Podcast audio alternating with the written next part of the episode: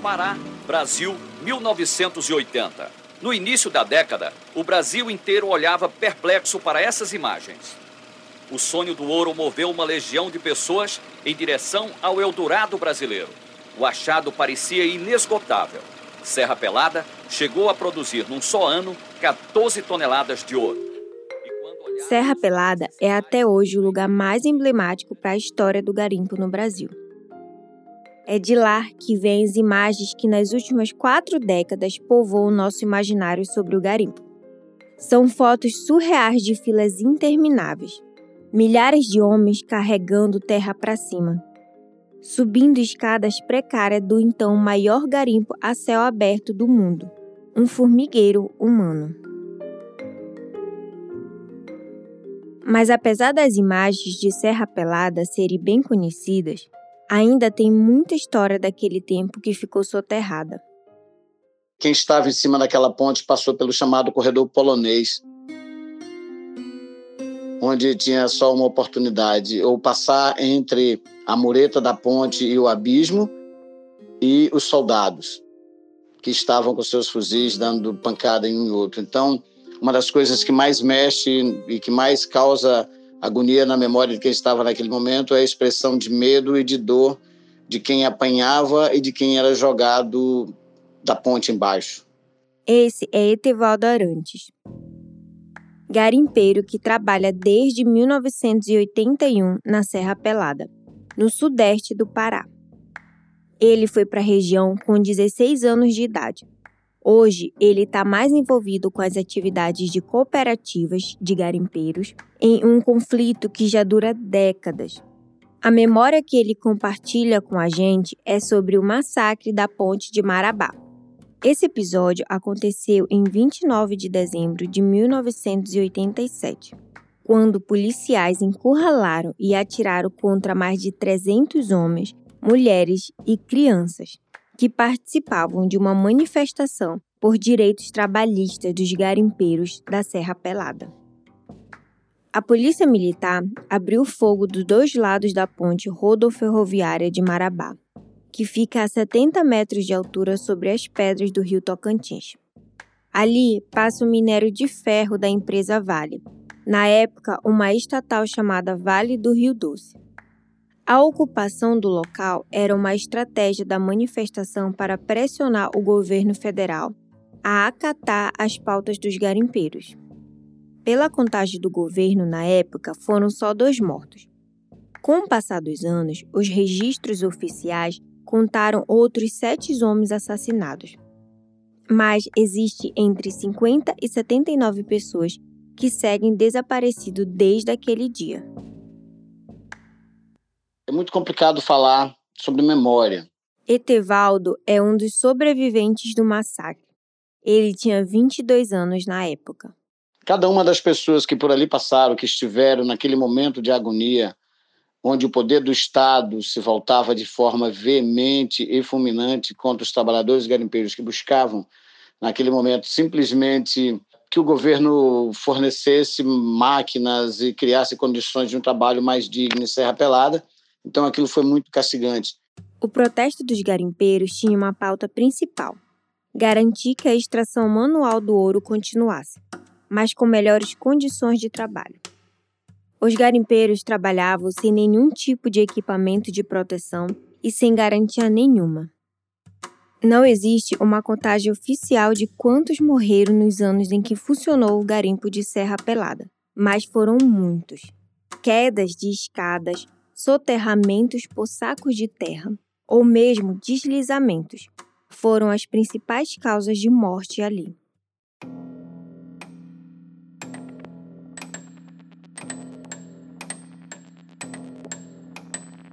Eu sou Priscila Tapajoara e esse é um Rio que Mudou de Cor, um podcast do WWF Brasil sobre o garimpo hoje na Amazônia. Nesse sétimo episódio, a gente vai falar especificamente dos garimpeiros, para entender como debaixo do sol e sobre a lama eles são submetidos a condições desumanas de trabalho. A gente vai olhar para um episódio do passado, de mais de três décadas atrás, para entender como até hoje o trabalhador garimpeiro é muito precarizado.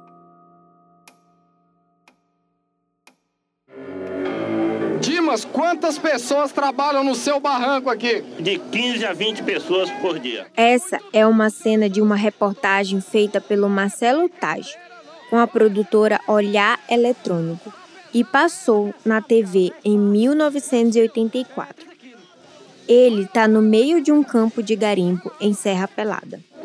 Um, dois, três, quatro, cinco, seis, sete. Estamos nos 12 aqui, mas já está muito apertado, Dino. Acontece é o seguinte, o pessoal que trabalha, ele não fica todo em cima da catra, eles fazem um rodízio, vai chegando, vai carregando e vai viajando. Então fica um tipo formiga. É, senhores telespectadores, aqui embaixo ficam os cavadores e ensacadores. Agora, os formigas que ele falou aqui agora são os brasileiros que enchem o saco e vão com o saco cheio até na beirada do buraco onde eles despejam o material.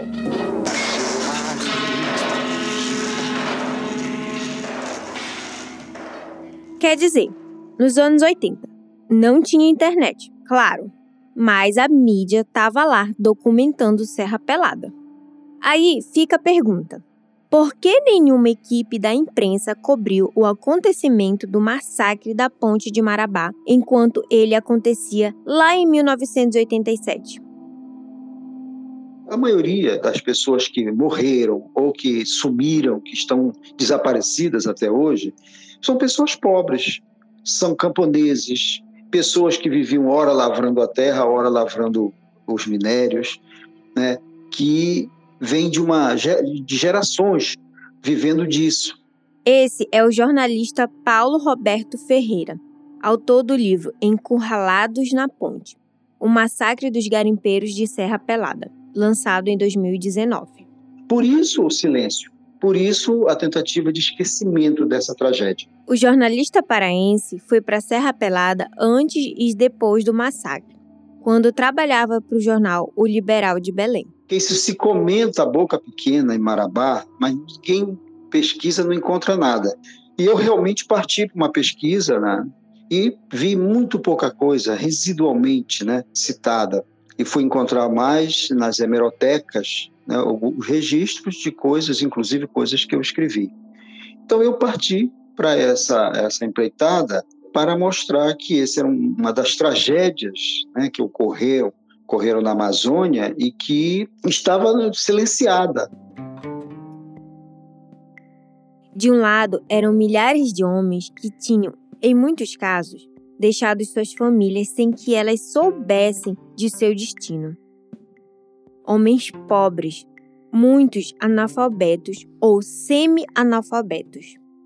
De outro lado, tínhamos a ditadura militar brasileira, controlando o garimpo por meio de uma intervenção que começou em 1980, na figura de Sebastião Rodrigues de Moura, o Major Curió.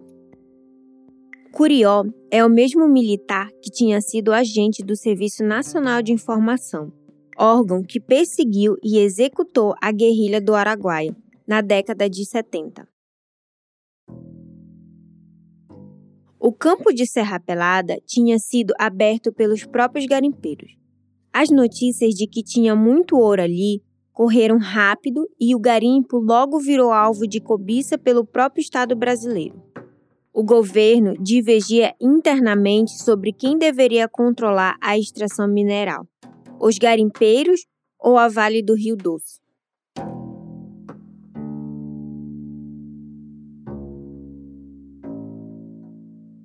Bom, na época do massacre da Ponte de Marabá, no finzinho de 87, Hélio Gueiros era governador do Pará. Ele atendia diretamente ao lobby da Vale do Rio Doce, que era uma companhia estatal. A Vale comandava a mineração de toda a província mineral de Carajás. A empresa já brigava na justiça desde 82 para reaver a concessão de lavra de Serra Pelada e expulsar os garimpeiros da região. Assim, Naquele 1987, o Brasil tinha acabado de passar para o regime democrático. Mas a esperança de transparência em relação ao que tinha acontecido no massacre era nula. Muitos ficavam, trabalhavam num regime de semi-escravidão, porque eles viviam pelo alimento muitas das vezes, naquele sonho de conseguir um, um ouro, alguma coisa. A maioria entrava para carregar terra. A exploração dos trabalhadores do garimpo na Serra Pelada foi brutal. Por isso, quando a gente fala sobre a figura do garimpeiro, o jornalista Paulo Roberto pede cuidado. É uma categoria difusa.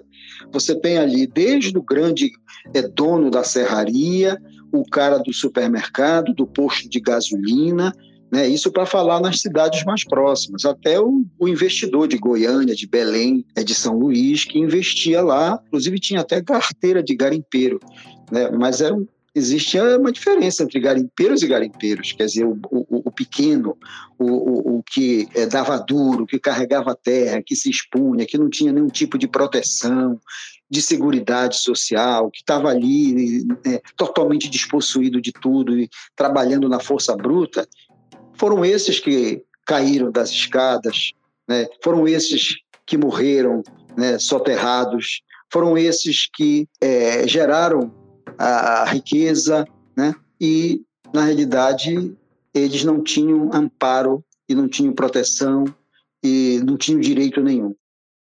Depois do massacre da Ponte de Marabá, o governo do presidente José Sarney basicamente proibiu o garimpo manual assinando um decreto em 1989 que eliminava o certificado de matrícula garimpeira. Aí, em 1992, o presidente Fernando Collor assinou um outro decreto que devolvia para Vale do Rio Doce os 100 hectares de Serra Pelada, que até ali estava na mão dos trabalhadores garimpeiros. Ou seja, Collor devolveu o território todo para a empresa que, na época, Vale lembrar de novo, era estatal.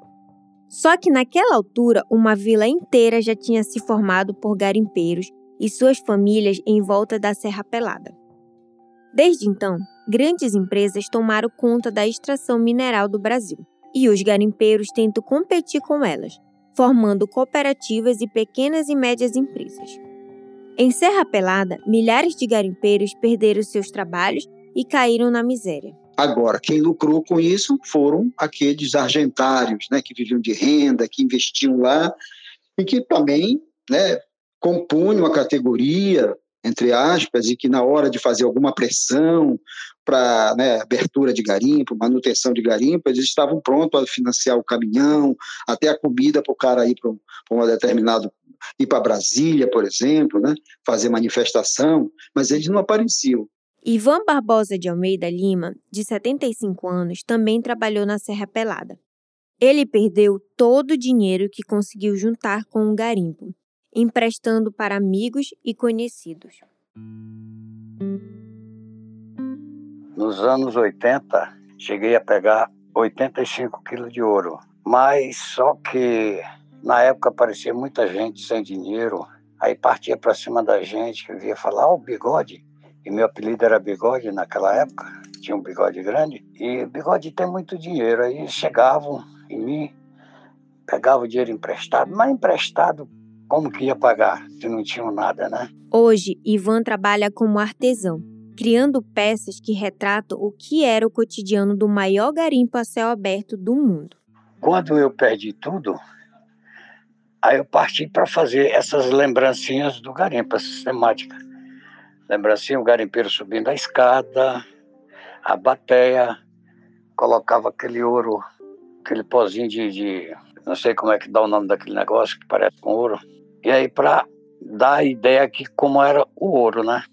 E aí eu fiquei nisso, aí fui aprendendo a trabalhar com pneus, fazendo cadeiras, jarros e etc. O massacre da ponte de Marabá fez com que os garimpeiros de Serra Pelada se organizassem melhor por meio de cooperativas. Mas, como explica Etevaldo Arantes, os trabalhadores garimpeiros permanecem com as mesmas reivindicações trabalhistas. Demandas que até hoje, quase 40 anos depois, não foram garantidas. As reivindicações dos garimpeiros hoje é basicamente as mesmas. É, condições de trabalho, o direito de explorar as áreas por eles descobertas, é, também por eles requeridas e engavetadas, e que o, a Agência Nacional não libera, cria dificuldades, a questão do meio ambiente e a questão de falta de tecnologia. Eu costumo dizer que todas as áreas o governo dá prioridade apoio, e ajuda, tipo café, tem, tem o feijão, enfim. Mas a, o garimpo, a mineração, não, cada um tem que se virar por si. E isso faz com que as pessoas, por não terem apoio governamental, façam de qualquer maneira, a toque de caixa e com a necessidade da sobrevivência. Etevaldo é hoje um dos fundadores do movimento dos mineradores, garimpeiros e trabalhadores da mineração e segue na luta por melhores condições. Toda a região ao redor do que já foi o garimpo de Serra Pelada, hoje é uma grande cratera inundada. Então, a questão da socialização do bem mineral, que é o que a gente busca, onde vem a dividir, é, dividir rendas, protagonizar a melhoria da, da, das comunidades onde esse minério existe, isso é muito complicado porque os grandes, as grandes figuras da política em cada estado é quem domina. Não há uma política pública voltado para o setor de forma ampla. É, é muito mais tipo uma casta. Hoje em dia, em 2021, a vila de ex-garimpeiros ainda existe e cerca de 9 mil pessoas vivem por lá. Na terra ficou aberta uma chaga do garimpo. Na vida dos trabalhadores garimpeiros, a ferida ainda sangra. Agora, sem acertar as contas do passado, é possível pensar em um outro futuro? Histórias como a do massacre da Ponte de Marabá precisam ser mais conhecidas. É só entender, desde a raiz como operou e opera o garimpo, que podemos começar a resolver os problemas do presente. Pensar em uma extração mineral que não prejudique a biodiversidade e os povos tradicionais. E em um outro modelo de relação com os trabalhadores, que estão literalmente com a mão na terra.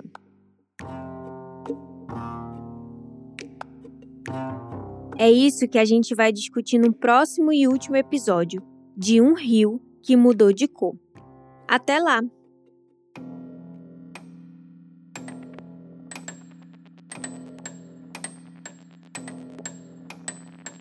Assine o podcast no seu tocador preferido para não perder nenhum episódio. E vem ser um aliado para barrar o garimpo em terras indígenas. Acesse chagasdogarimpo.com.br e faça parte. A poluição causada pelo mercúrio é uma das chagas do garimpo. Pensando nisso, o WWF Brasil criou uma plataforma que reúne estudos sobre contaminação por mercúrio e outros dados sobre o garimpo de ouro. Tá tudo em um mapa que ajuda a gente a entender onde o problema é mais grave. Visite o site wwf.org.br para saber mais. Esse é um projeto do WWF Brasil, com produção da Trovão Mídia, pesquisa e roteiro de Júlia Doce, assistência de Fábio Zucchi, edição de som e mixagem de Tomás Xavier e trilha original do Estúdio O. Eu sou Priscila Tapajoara, falando diretamente de Santarém, no Pará, aqui na Amazônia. Nesse episódio, você escutou áudios do Globo Repórter, do Olhar Eletrônico, do jornal Novo Tempo e da Record TV Minas.